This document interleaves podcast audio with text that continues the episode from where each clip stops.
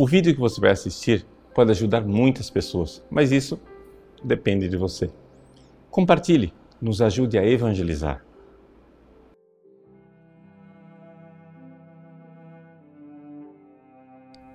Em nome do Pai e do Filho e do Espírito Santo. Amém. Meus queridos irmãos, o Evangelho de hoje continua o mesmo discurso de Jesus a respeito do amor ao inimigo. Ele começa dizendo assim: Pode um cego guiar outro cego? Não cairão os dois no buraco? Por que é que Jesus conta essa mini parábola? Claramente porque aqui ele está dizendo que nós temos um pecador, que portanto é cego por causa do seu pecado, que está tentando guiar um outro pecador. Ou seja, quando você veste as vestes do justo, que começa a condenar o irmão e dizer para onde ele deve ir, Jesus está dizendo com toda clareza que você ainda não está em condições de fazer isto. Por quê? Porque você não é um homem prudente. Somente o homem prudente é o homem capaz de ser justo. Deixa eu explicar isso para você. A virtude da prudência é a virtude na qual a pessoa consegue enxergar a realidade sem ser desviada pelo mundo passional. Ou seja, se eu estou apaixonado por uma menina, eu não vejo os defeitos dela. Se eu estou é, odiando aquele meu inimigo, qualquer coisa de errada que aconteça, eu atribuo a ele. Ele é o culpado.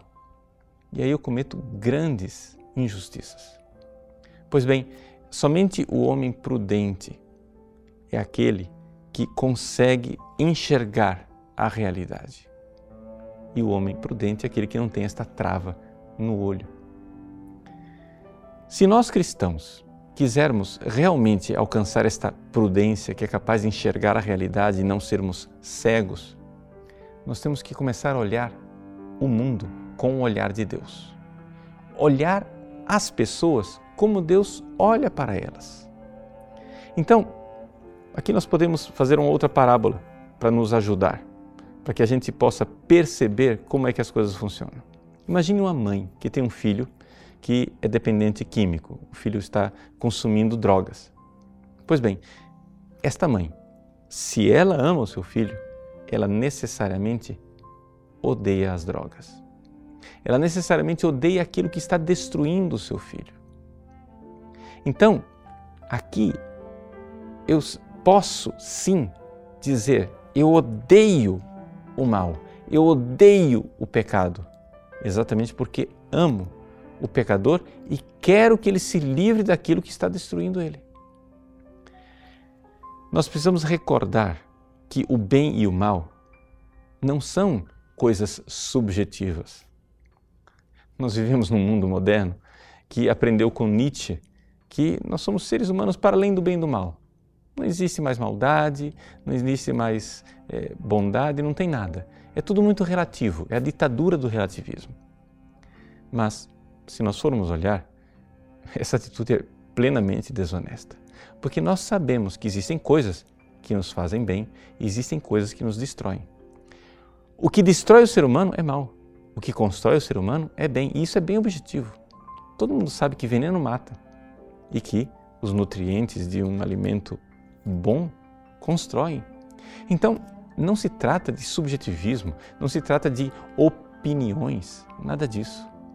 Quem é que realmente sabe o que é bom e o que é mal para nós? Somente Deus. Ou seja, somente Deus que construiu o ser humano, que fez o ser humano, é que pode ser sábio o suficiente para enxergar o que me faz bem e o que me faz mal. Por isso a gente se aproxima da revelação divina para aprender também aquilo que são os nossos pecados. Veja, eu poderia fazer um, um curso de é, ética filosófica e descobrir o que é bom e o que é mal. Mas exatamente porque nós estamos cegos com nossos pecados e temos dificuldade de fazer isso, para que a gente não seja cego guiando cego, é que a revelação nos diz o que é verdadeiramente pecado. Então, quando você vai ao confessionário se confessar, você não deve se confessar dizendo que você é, pecou porque você sente que aquilo é pecado. Não, não são seus sentimentos que devem julgar o que é pecado e o que não é. é a revelação divina. Deixe que Deus revele e diga o que é pecado. Olhe para a Bíblia, olhe para o catecismo da Igreja Católica, olhe para a tradição da igreja e é ali que você vai aprender quais são os pecados que você tem que confessar, mesmo que você não sinta que eles são pecados. Por quê? Porque se você se deixar guiar pelos seus sentimentos, será um cego guiando um outro cego e você cairá no precipício. Deus abençoe você. Em nome do Pai, do Filho e do Espírito Santo. Amém. Gostou do nosso conteúdo? Pois bem, o nosso site faz questão de ser um eco da doutrina católica, do magistério de sempre. Muitas pessoas escrevem para nós diariamente dizendo que mudaram de vida, dando seus testemunhos. Quem sabe uma dessas pessoas que está esperando para mudar de vida é um amigo seu. Nos ajude a compartilhar, nos ajude a evangelizar. Se você curtir a nossa página, compartilhar nas redes sociais, pessoas podem salvar as suas almas.